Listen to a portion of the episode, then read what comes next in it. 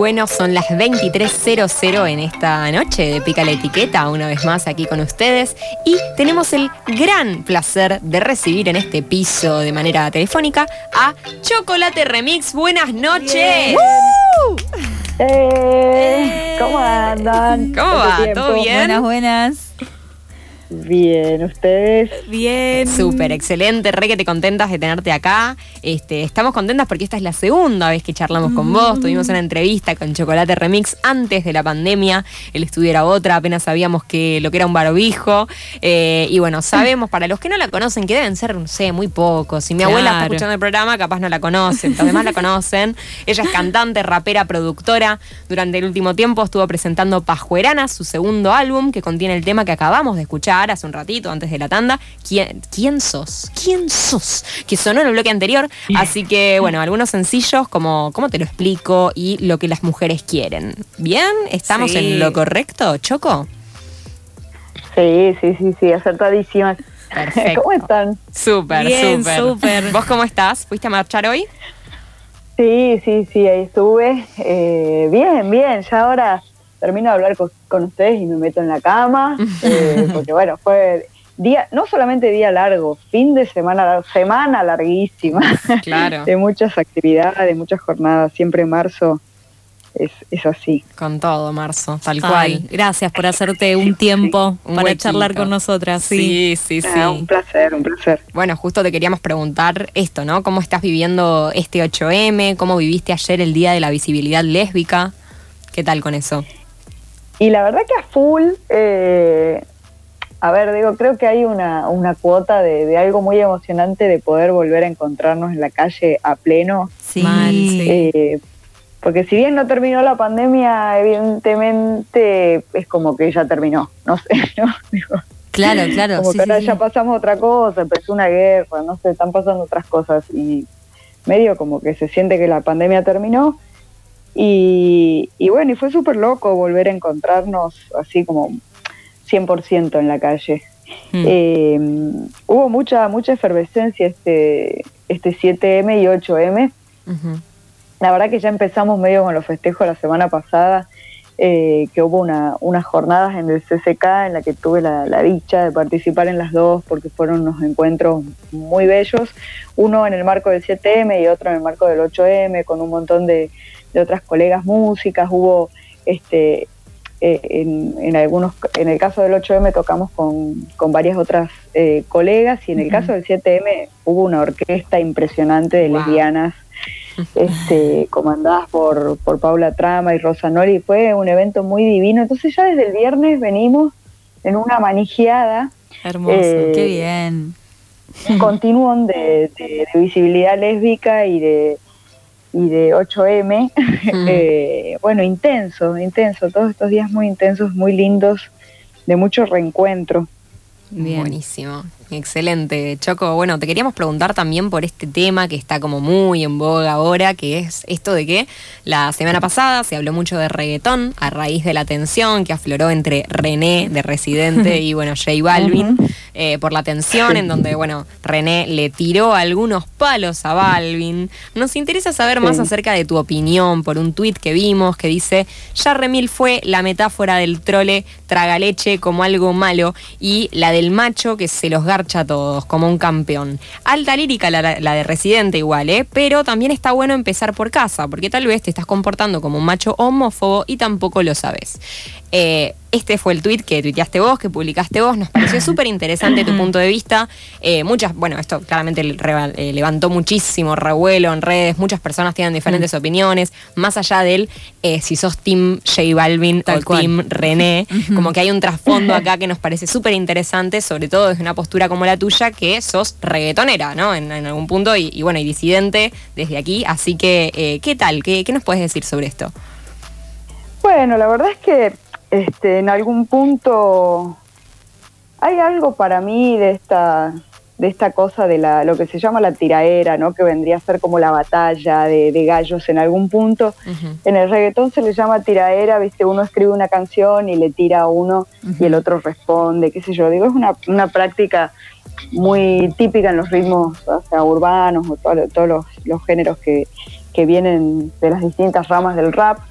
Eh, pero bueno, en estos casos a veces cuando se, yo qué sé, digo, no, no era una cuestión, me parece, medio de un juego entre dos exponentes que, se estaban eh, sometiendo voluntariamente las dos personas a eso, sino que, que, qué sé yo, a mí me pareció una bulineada medio rara, qué sé yo, más allá de, lo, de lo que uno le pudiera cuestionar a, a J Balvin y, demás, a mí no, no me gusta este tipo de no sé, como de cosa de yo, yo soy un capo y te vengo a decir a vos que vos tenés que aprender esto y esto y esto.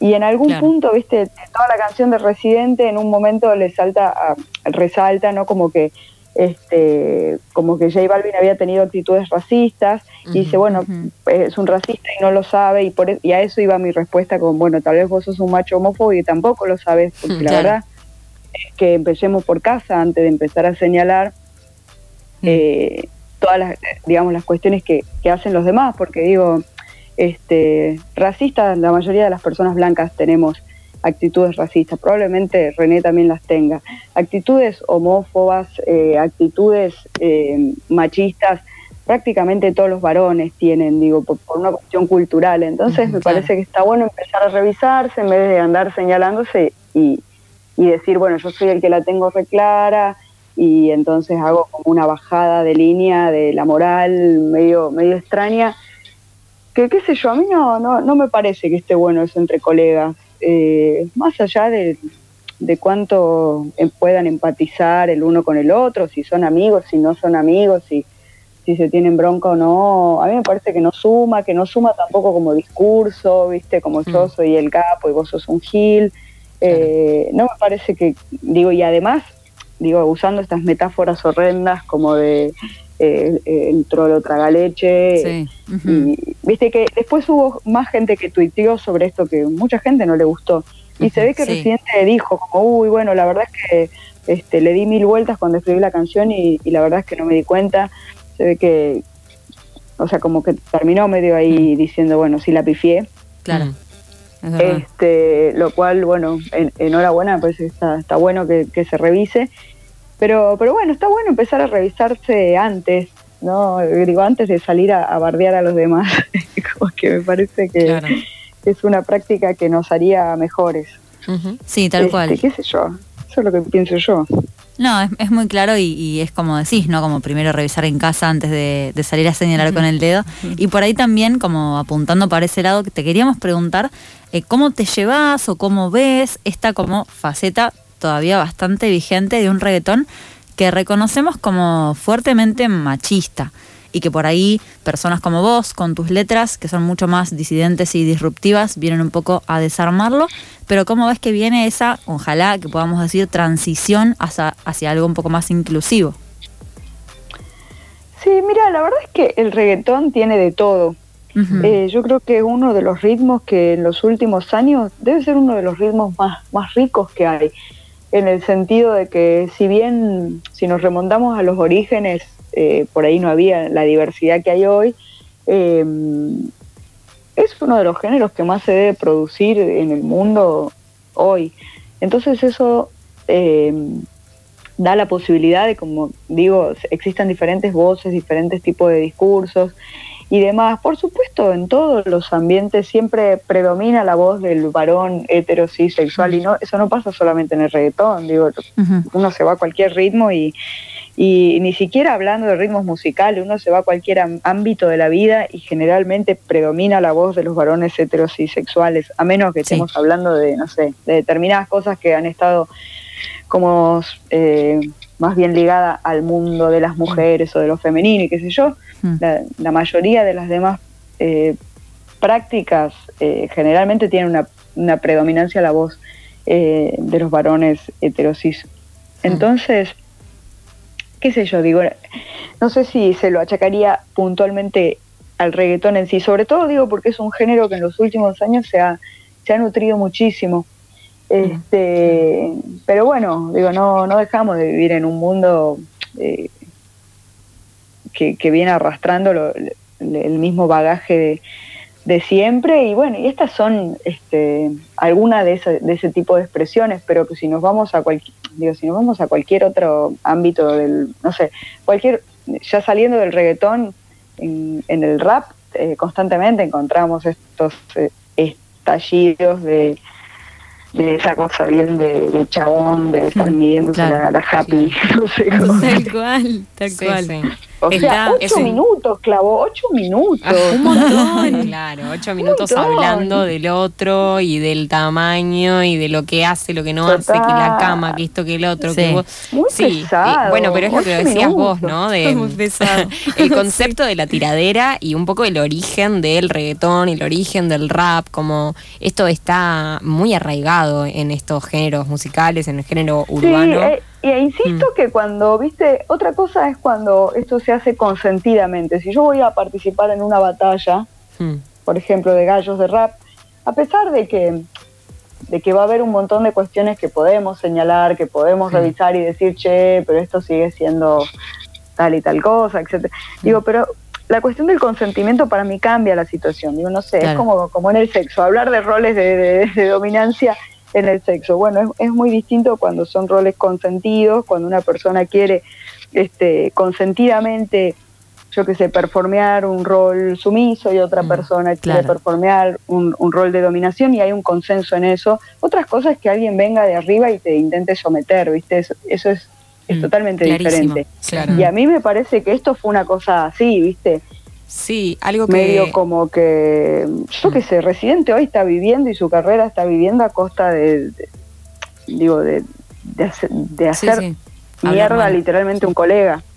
Sí, mira, Choco, este, justo hoy estuve, estuve chusmeando ahí leyendo un post de Lúcuma Oficial, que es un medio de, sobre, sobre música urbana y demás, que hicieron como, bueno, su, dieron su punto de vista sobre este tema, y lo que ellos decían sobre los problemas de fondo, ¿no? Del, moralismo y la hipocresía alrededor de, esto, bueno, posicionándose claramente en contra de René, pero más allá de eso, lo que planteaban era que también eh, la calidad de artista de J Balvin, eh, digamos, siempre fue bien claro que su posición es la de artista comercial, mientras que Residente en los últimos años siempre se encargó de generar esta narrativa de Salvador, cuando realmente sus acciones no son muy lejanas a las actitudes que eh, le está criticando supuestamente a J Balvin, ¿no? Entonces esto también lo coloca a él como en un lugar de, eh, de esto, le ganó la batalla, cuando realmente no hubo una batalla, esto que vos decías del consentimiento, o sea, J Balvin no le va a escribir una tiradera de ocho minutos a René, porque no es ese perfil de artista.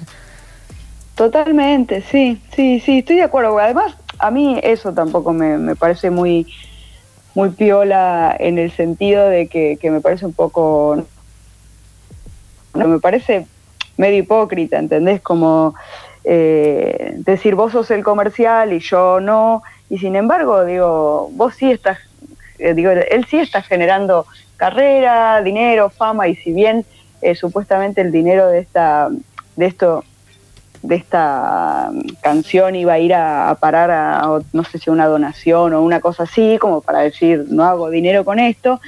No hace dinero directamente, pero indirectamente sí, porque le da visibilidad, le da fama, y eso, y no, ni siquiera tan indirectamente también es comercial.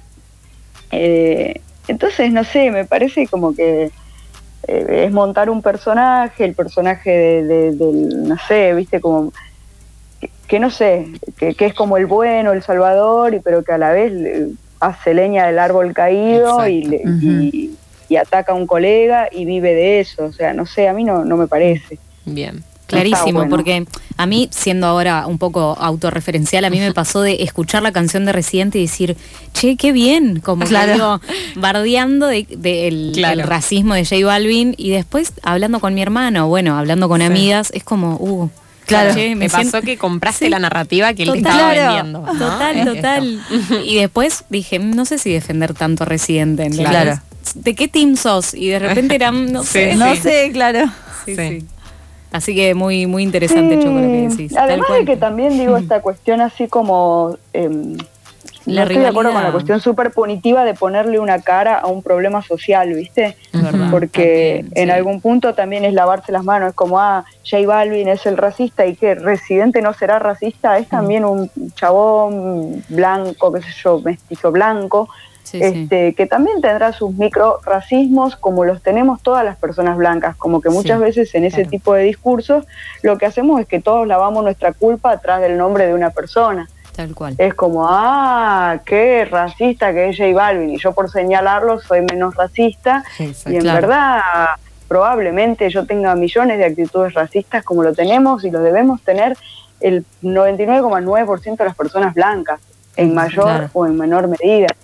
Este, y digo, es como eso, señalar que, que J Balvin es racista cuando vos en tu mismo señalamiento estás siendo súper homófobo y machista, es como, bueno, sí, sí, eh, evidentemente todos hacemos cagadas sin darnos cuenta, se entiende que no quiso ser específicamente machista, como tampoco J Balvin habrá querido ser eh, decididamente racista y lo fue. Este, entonces digo como que esta cuestión de andar siendo punitivista y ponerle un nombre, una cara en el cual todo el mundo descargue su bronca, su odio y lave su culpa, me parece que no está bueno. Exacto. Bueno, tenemos que hacer cargo socialmente de los problemas que tenemos. Clarísimo, Choco. Sí, eh, creo que sirve mucho para reflexionar y de la misma manera que nos importaba muchísimo tu opinión sobre este tema, creo que aún más nos interesa saber dónde te vamos a poder ver o escuchar próximamente. Sabemos, porque sabemos que el sábado vas a estar en el Conex, pero también preguntarte en dónde más podremos escucharte. Claro, Choco, contanos de vos.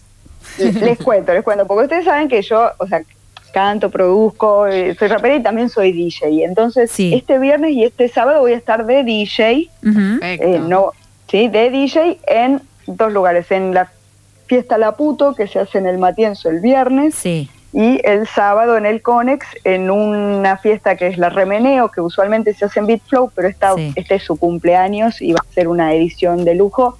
Eh, y vamos a estar el sábado ahí, que son como dos casitas mías en algún punto eh, en las que, bueno, voy a estar diciendo, pero para si me quieren ver cantar o ladrar o rapear, como que les guste, eh, bueno, estoy, estamos preparando una, una súper, súper, súper presentación del disco, porque como yo saqué el disco y me fui de gira y no lo pude tocar, ahora, yo lo saqué en octubre y me fui de gira automáticamente, entonces eh, nos guardamos para presentarlo este año y, el 6 de mayo va a ser la presentación en Uniclub, así que vayan ahí preparándose porque eh, si no me equivoco, entre mañana y pasado ya salen a la venta las, las anticipadas con mucha, con mucha anticipación. Buenísimo, buenísimo. Entonces te seguimos en tus redes, Chocolate Remix en Instagram, ¿no? Sí, sí, Chocolate Remix en Instagram, en Twitter y en todas las redes. Las plataformas. Muchísimas gracias. y por haber. Todas las redes habidas y por haber. Perfecto, Choco, muchísimas gracias por estar acá con nosotras esta noche. Te mandamos un abrazo grande y bueno, que termines muy bien este 8M. Vaya a dormir nomás, a descansar. Sí, tal cual.